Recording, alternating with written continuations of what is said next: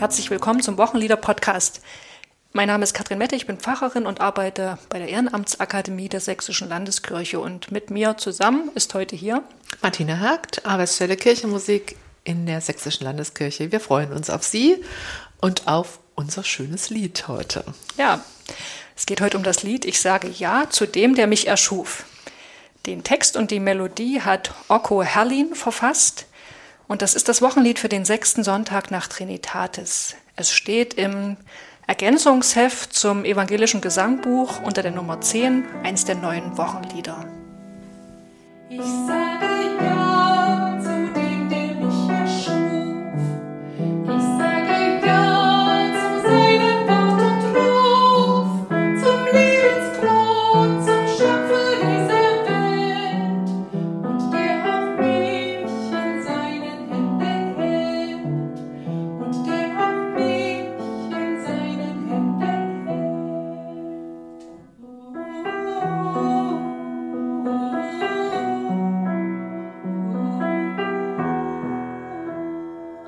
ein richtiger Ohrwurm, dieses Lied. Ein hoher Wiedererkennungseffekt dieser Liedanfang, diese Quarte, na, na, dieser Signalruf, der nicht aus dem Ohr geht und der Aufgang, der dann wieder zum Grundton, zu dem E, den Bogen schlägt. Na, na, na, na, na, na, na, na, na, na.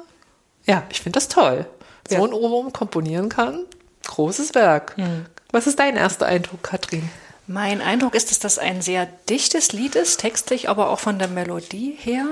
Und ich finde, dass die so einen, so einen melancholischen Grundton hat, die Melodie.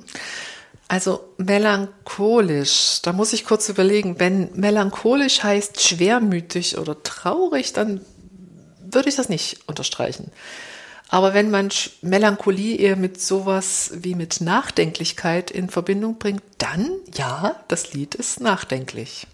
Das finde ich gut. Ich bin gespannt, wie du mir das dann noch erklären wirst, wie sich die Nachdenklichkeit vielleicht in der Melodie wiederfindet. Kommen wir später noch dazu.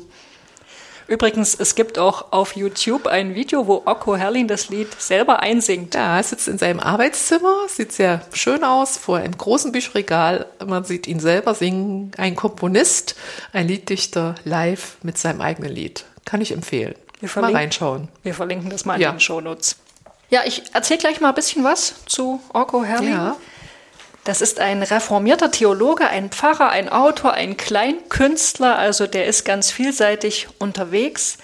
Er wurde 1946 in Göttingen geboren und als Kind eines Pfarrers und einer Schriftstellerin, die Schriftstellerin, seine Mutter heißt Rotraud Herrlin und wenn ich es richtig weiß, hat er auch mal ein, ein Buch von ihr herausgegeben mit, mit Kurzgeschichten. Also Mhm. Orko Herrlin, der Sohn, hat quasi Erzählungen seiner Mutter ähm, veröffentlicht. Er hat seine Kindheit und Jugend in Ostfriesland und im Rheinland verbracht. Er hat Theologie studiert in den 60er und 70er Jahren, unter anderem in Göttingen und Zürich und Tübingen.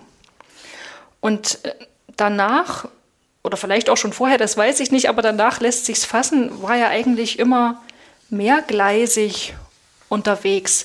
Er hat zum einen eine wissenschaftliche Laufbahn verfolgt. Er hat eine Doktorarbeit geschrieben, wurde promoviert, später dann auch ähm, habilitiert und hatte Lehrbeauftragungen inne. Gleichzeitig hat er aber auch Vikariat gemacht, war auch viele Jahre Gemeindepfarrer. Seit etwa Mitte der 80er Jahre war Orko Herrlin unterwegs als literarischer Kleinkünstler in Kulturzentren, auf Kleinkunstbühnen und in der politischen oder also in der politischen und kirchlichen Szene kann man so allgemein sagen. Er hatte sogar mal einen gemeinsamen Auftritt mit äh, Hans-Dieter Hüsch. Und er hat äh, Orko Herrlin auch ein, ein Buch über Hans-Dieter Hüsch geschrieben. Seit 1979 hat er Gedichte veröffentlicht, Kurzprosa, kabarettistische Texte und eben auch neue geistliche Lieder. Er war auch sogar als Kolumnist tätig. Orko Herrlin hat mehrere Preise bekommen, zum Beispiel Literaturpreise oder auch den Sechsauer Gemeindepreis für Theologie. Und auch seine Lieder wurden ausgezeichnet. Zum Beispiel 2000 hat er den ersten Preis bei einem Wettbewerb gewonnen, der von dem Deutschen Gewerkschaftsbund und den Kirchen ausgelobt war. Sowas gibt's. Ja, der, der stand unter dem Motto Ein Lied verbindet. Und da hat Okko Herlin den Preis für das Lied bekommen, Das Arbeit sei für alle da. Kennst du das? Nee, kenn ich nicht. Müssen wir uns auch mal anhören. Und das Lied, um das es heute geht, ich sage ja, dafür hat er auch einen zweiten Preis bekommen bei einem Taufliederwettbewerb der Rheinischen Landeskirche. Dieser Wettbewerb war sogar der Anlass für Okko Herrling, dieses Lied zu schreiben. Das hat er mir wiederum in einer E-Mail geschrieben. Also ich habe ihm vor der Aufnahme unseres Podcasts einige Wochen vorher mal eine E-Mail geschrieben mit einigen Fragen, die wir zu dem Lied haben. Und da hat er auch ganz schnell und ganz liebenswürdig geantwortet und eben unter anderem erzählt, dass dieser Taufliederwettbewerb der Anlass war, das Lied zu schreiben. Und während der Preisverleihung dieses, bei diesem Wettbewerb im November 2011 fand dann auch die Uraufführung des Liedes statt in Düsseldorf. Also ein umtriebiger und vielseitiger Zeitgenosse. Ja, und ähm, anscheinend auch sehr der Gemeindearbeit verbunden, denn ich finde, das Lied ist wunderbar gemeindetauglich. Ja. Es ist einfach zu singen, es prägt sich ein und ein- Ohrwurmlied ist immer gut und es bleibt hängen. Diese Wiederholung von diesem Thema, na, na, na, na, na, na, na, na, na, na, die kommt ja dann auch nochmal in der letzten Zeile, allerdings ein bisschen abgeändert, der vorletzte Ton, das ist eine kleine Schwierigkeit. Das Lied, du hast vorhin so gesagt, das ist melancholisch, will nochmal drauf mich beziehen. Das Lied steht auf einer Mollskala, aber das hat einen ganz entscheidend reizenden Effekt und zwar schon in dem Anfang. Na, na, na, na, na. Ich spiele das mal mit der Begleitung vor. Entsteht nämlich bei dem Ton, ich sage ja, bei dem Fiss ein, eine Reibung, eine Dissonanz. Und das klingt so.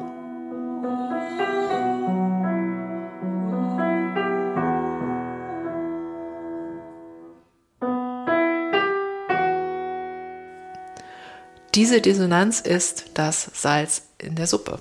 Ansonsten könnte das Lied auch heißen, ich möchte, dass einer mit mir geht. Das sind nämlich dieselben Töne. Aber dieser eine Ton unterscheidet das. Ja, ist nicht frei von Dissonanzen, von Zweifeln, von Fragen, aber ein bewusstes Bekenntnis. Ja, es Also- ist eben auch modern, also man, da merkt man auch, es ist ein modernes Glauben. Ja, das ist so ein Ad 9 Akkord, also so auch kommt aus dem aus dem Popularmusik, aus dem Jazz, lässt sich auf der Orgel sehr schön spielen, also gelungen, sehr gelungen und markant. Wie gesagt, fast ähnlich dem Lied Ich möchte, dass einer mit mir geht und wir haben ja in dieser Rubrik im EG im Gesangbuch äh, unter Taufe, Konfirmation auch nicht so viele Lieder zur Auswahl. Gut, eine interessante Beziehung, dieses Lied, Text und Melodie.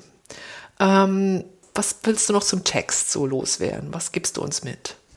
Ich fange mal damit an, nochmal was vorzulesen, was Okko Herlin mir geschrieben hat, nämlich was ihn geleitet hat, ähm, als er sich überlegt hat, wie er den Text gestalten will. Und da hat er geschrieben, er hat sich eben gefragt, was unterscheidet eigentlich eine Erwachsenentaufe von einer Säuglingstaufe? Weil dieser Taufliederwettbewerb, der zielte eben vor allen Dingen darauf, dass Lieder eingereicht werden sollten, die man bei äh, Taufen von Erwachsenen und Jugendlichen singen kann. Und, und Ocko Herrlin hat sich gefragt, was unterscheidet die Erwachsenentaufe von der Säuglingstaufe?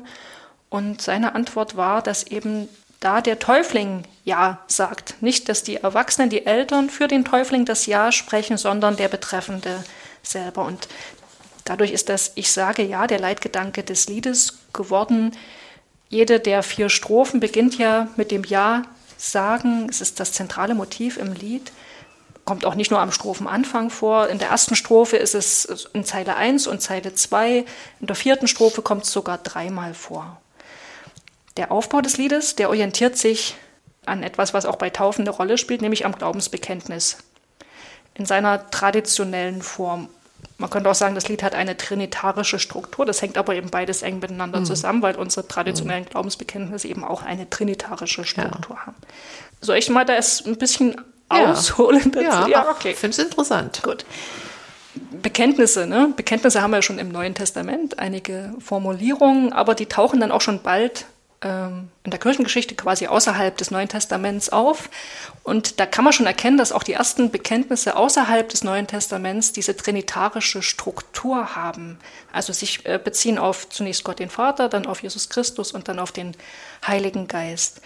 Ähm, das also eins der ältesten Glaubensbekenntnisse, was wir so kennen, ist das sogenannte altrömische Glaubensbekenntnis. Man nennt es auch manchmal Romanum. Das ist für, auch für uns bedeutend, weil das die Vorlage gebildet hat für die beiden wichtigsten Glaubensbekenntnisse, die wir so in der Tradition haben, nämlich zum einen das apostolische Glaubensbekenntnis. Mhm. Und das Nizänisch. Genau, das Nicenum Constantinopolitanum. Gott. Ja.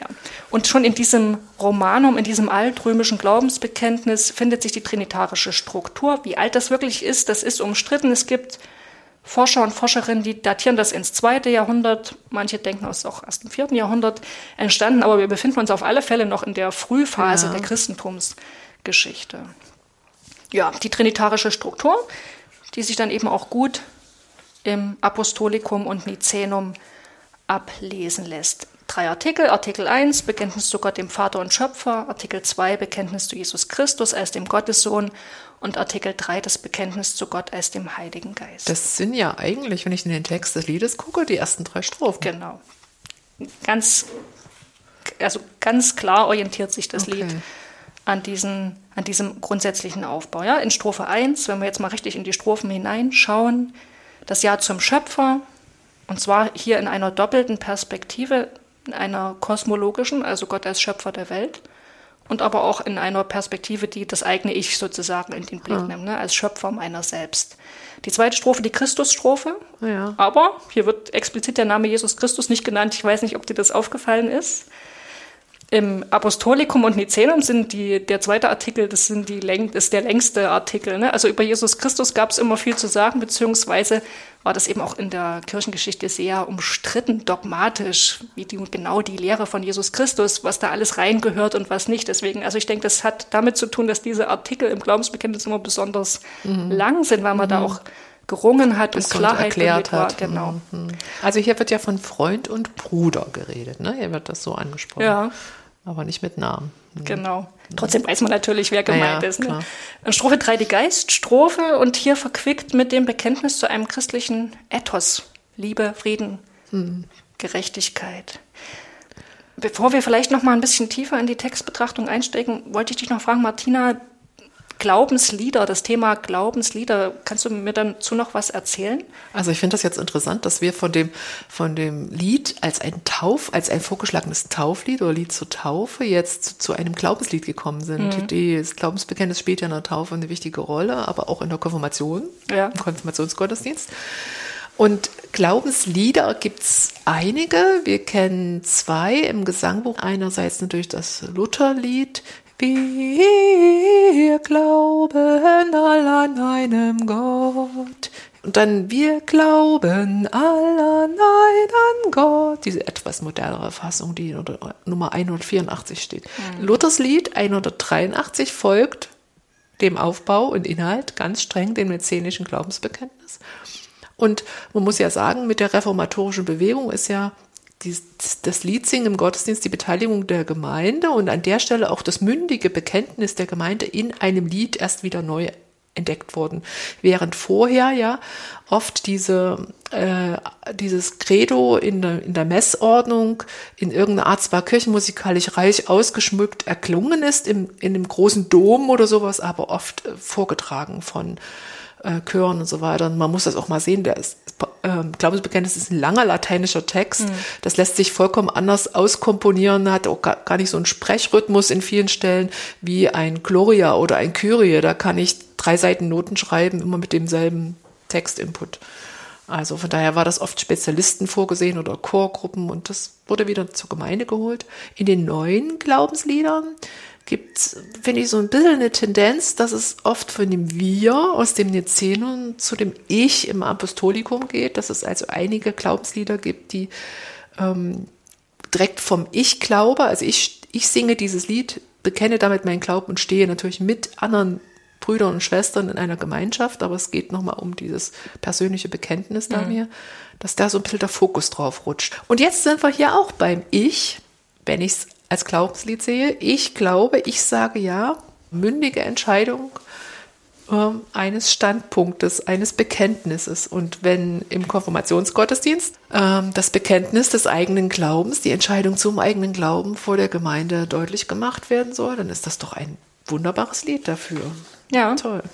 Und das zum einen, ne? und zum anderen finde ich, in dem Lied zeigt sich eben auch gut, was überhaupt moderne Glaubensbekenntnisse oder auch Glaubenslieder zeitgenössische auszeichnet, nämlich also der Versuch, die, ich sag mal, die traditionellen Gehalte des Christentums verständlich zu machen für Menschen, die jetzt leben. Ja, Also ja. ich- da muss ich das, denke ich, auch immer wieder klar machen. Die, die Christinnen, Christen, Theologen der, der ersten Jahrhunderte, die haben natürlich unter ganz anderen Denkvoraussetzungen als wir diese Gehalte formuliert. Also philosophische Voraussetzungen zum Beispiel, die wir heute nicht mehr teilen. Also seit damals ist ja wirklich viel geschehen, Umwälzung in der Naturwissenschaft, in der Erkenntnistheorie, sodass es gar nicht so einfach ist für, für heute zu sagen, was Jesus Christus eigentlich, ne? Was, was, was, ist, was macht den aus? So.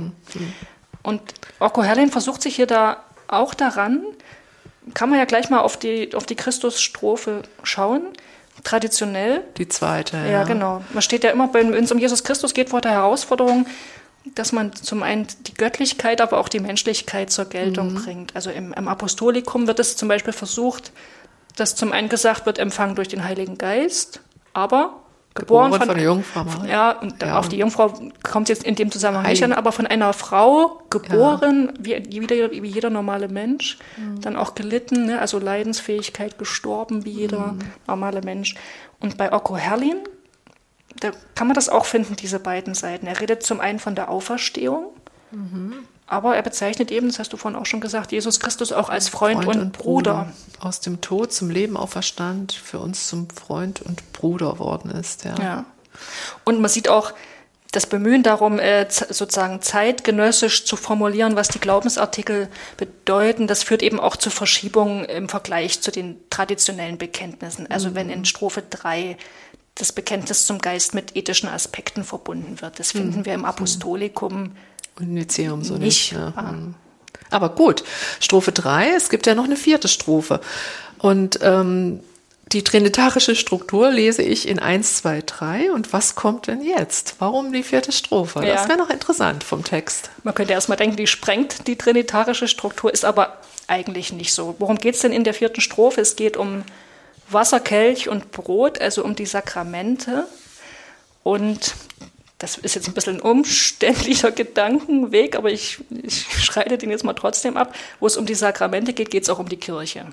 Jetzt nicht in so einem institutionellen Sinn, sondern in einem, in einem reformatorischen Sinn. Ne? Die reformatorische Grundaussage zur Kirche heißt, Kirche ist da, wo sich Gläubige versammeln, um das Evangelium miteinander zu teilen, also es sich zu sagen, und wo die Sakramente gespendet werden.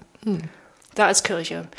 Und Kirche ist auch bei der Geist, beim Geistartikel immer mit drin. Also im Ja, Apostolikum, ja, ja. Ne, wir glauben an den Heiligen Geist, ich glaube an den Heiligen Geist, die heilige christliche, Christliche Kirche. Kirche, mhm. Also das ist sozusagen ein bisschen die, die, Gemeinde, die Gemeindestrophe steckt aber, die, also sie gehört traditionell zum, zum Geist mit dazu. Deswegen ist hier die trinitarische Grundstruktur immer noch präsent. Noch was Interessantes. Ich finde hier in diesem Übergang ähm, zwischen den Strophen einen Perspektivwechsel vor. Ich würde es mal so ausdrücken, es, bisher ging es immer um unser Jahr und nun ist aber mal von dem Jahr Gottes zu mir, zu uns die Rede. Ich lese einfach mal vor, was Okko Herlin mir dazu geschrieben hat. Das, also nimmt das einfach jetzt nochmal auf, was du da auch beobachtet hast. Also er hat geschrieben, durch die Überbetonung des aktiven Ich, ne, in Strophe 1 bis 3, ich sage ja, das habe ich jetzt ergänzt, also durch die Überbetonung des aktiven Ich drohte das Lied der alten pietistischen Gefahr zu erliegen, wonach es im Glauben vor allem auf mich und meine Frömmigkeit ankommt. Dem widerspricht das reformatorische Verständnis der Taufe als Ausdruck einer zuvorkommenden Gnade. Also, dass es nicht darauf ankommt, dass ich Ja sage, sondern dass jemand anders zu mir Ja gesagt hat, habe ich jetzt ergänzt. Und jetzt wieder Okko Herlin.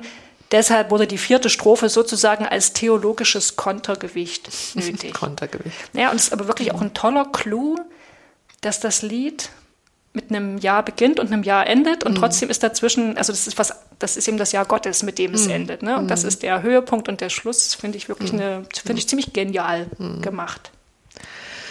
Am sechsten Sonntag nach Trinitatis geht es ja um die Taufe. Also im Evangelium Matthäus steht als letztes der Taufbefehl, um den es da geht. Ich lese ihn mal vor. Darum gehet hin und lehret alle Völker, taufet sie auf den Namen des Vaters und des Sohnes und des Heiligen Geistes und lehret sie alles halten, was ich euch befohlen habe. 28. Kapitel im Matthäus Evangelium. Ein Tauflied als Tauflied gedacht. Ja, Ja, oder als Tauferinnerung, ne? Tauferinnerung, genau. so könnte man es auch verstehen. Also die Taufe selbst kommt ja eigentlich nur an einer Stelle überhaupt in dem Lied vor. Ich, ich sage ja zu Wasser in Strophe 4, ne? aber natürlich das Thema ist die ganze Zeit präsent durch dieses Leitmotiv des Ja-Sagens und das Bekenntnis zum dreieinigen Gott, das da drin steht. Also von daher passt das Lied sehr gut zum Proprium des Sonntags. Jetzt nicht nur, weil es in dem Taufliederwettbewerb eine Rolle gespielt hat, sondern weil es einfach auch die Taufe da sehr gut, also die ist da einfach präsent.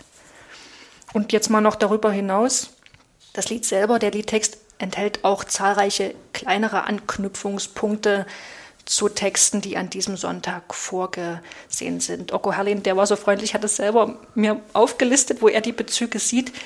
Die sind jetzt zu zahlreich, dass ich sie alle nennen könnte. Ich hebe nur mal zwei heraus. Die alttestamentliche Lesung für den Sonntag ist ähm, aus dem Jesaja-Buch, 43. Kapitel, eine relativ bekannte Stelle, wird auch ganz viel als Taufspruch verwendet. Das ist auch zum Beispiel mein Taufspruch. Äh, ich, habe dich, ich habe dich erlöst, ich habe dich bei deinem Namen gerufen, du bist mein. Das sagt Gott in diesem Text. Und das passt ja zu Okko Herlins Formulierung, ich sage ja zu seinem Wort und Ruf. Ich glaube, das war jetzt Strophe 1, ne? Genau. Oder ich sage ja zu dem, der uns gesandt. Strophe 2, die Christusstrophe, passt natürlich zu dem Taufbefehl, den du gerade vorgelesen hast. Wenn Jesus sagt, geht hin in alle Welt. Ne? Ja, das wären mal so zwei, zwei konkrete Punkte, wo, der, wo Text und Liedtext und die Texte des Sonntags sich auch wirklich ganz konkret berühren. Vielfältigste Möglichkeiten zum Einsatz dieses Liedes. Einerseits am sechsten Sonntag nach Trinitatis, aber eigentlich im ganzen Kirchenjahr. Ja. Als Tauflied, okay. Als Lied für den Sonntag oder als Lied, äh, als Bekenntnislied. Genau. Und ich finde es sehr schön, dass das Lied wirklich es schafft, schlicht zu sein. Es ist nicht einfach, es ist nicht platt, aber es kann, holt sofort, stellt sofort Beteiligung her. Und das ist schon mal musikalisch gegeben durch die Wiederholung der letzten Zeile. Also selbst wenn ich meine Lesebrille im Gottesdienst vergessen habe oder ich bin ein Vorschulkind und kann noch nicht lesen, kann ich diese Zeile immer wieder memorieren. Und diese Zeile trägt so viel Inhalt mit. Ich dieses Bekenntnis, ich sage ja, schön. Das, finde ich cool bei Liedern, die so einfach sind oder so, so, so eine schöne Form haben, wo Beteiligung hergestellt wird. Das Beispiel mit der Lesebrille bringst du öfter, vergisst du manchmal deine Lesebrille Ja. im Gottesdienst? Ja. Und das ist ganz schrecklich. Ja. Da passiert nämlich gar nicht mehr viel. Da geht vieles nicht. Okay. mehr. Und ich äh, kenne das auch oft aus meinem Gemeindepraxis, dass Menschen auch sagen, diese Beleuchtung ist schlecht. Also sie haben alles da, aber sie können es trotzdem nicht gut Ja. erkennen. Oder der, der Hintergrund des Papiers zu gelb, der Kontrast nicht gut. Also es betrifft viele Leute. Das Ist ja nicht, nicht direkt groß, die Nee. Schriftgröße, ne? Nee. Die, der Lieder im Nee. Gesangbuch, genau. Hm. Okay. Ähm, ich finde auch schön, wenn man das zwischen Solist und Gemeinde so gleich von vornherein anlegt. Also kann mir auch gut vorstellen, dass ein Kantor oder eine Gruppe oder ein Kinderchor oder irgendwas das ansingt und den Refrain stimmt die Gemeinde ein. Ist von vornherein so angesetzt. Ein Gespräch, ein Dialog. Das Lied ist einfach, auch einfach zu begleiten in E-Moll. Und selbst mit der Gitarre, ich muss nicht viele Griffe haben, um diese schöne, die schönen Reiz mit der Dissonanz herzustellen. Es gibt eine Stelle, die ist schwierig. In der Anfangsmelodie heißt, ich sage ja zu dem, der mich erschuf. Und im Refrain heißt, und der auch mich in seinen Händen hält, dass ich da nochmal hochgehe, ne? Und der auch mich in seinen Händen hält. Aber wenn das oft kommt, kein Problem. Oko Herrin hat übrigens geschrieben, dass er Rückmeldung bekommen hat, dass das Lied auch gern in Schulgottesdiensten Ja. gesungen wird. Das kann ich mir auch gut vorstellen. auch gut ne? Oder Konfirmation hast du auch schon erwähnt? Ja, also Silvia Buskow- Bukowski hat in ihrer Laudatio zu dem Taufliederwettbewerb der Rheinischen Landeskirche gesagt, mit, äh, es ist eindrucksvoll, wie es Okko Herrlin gelingt, in seinem Lied mit wenigen Worten das Wesentliche zu beschreiben. Und dieses, ich sage ja, auch musikalisch übersetze ich jetzt mal in ein getrostes Yes, we can mitschwingen zu lassen. Das Lied hat auch einen schwingenden Beat, so einen Slow Beat, nicht zu schnell singen, das nicht hektisch wird und es ist eigentlich, finde ich, dann eine Kampfansage gegen müde Resignation. So hat das auch Sylvia Bukowski gesagt. Also wirklich zu Entscheidung, zu, zu Weg. Ja, ich mache das, ich gehe, ja, ich will, ich probiere aus, auch wenn ich auf Dissonanzen, auf Schwierigkeiten treffe. Hm. Freue mich, dass es dieses Lied geschafft hat in den Wochenliederkanon. Macht's gut, bis zum nächsten Mal. Bis zum nächsten Mal. Ich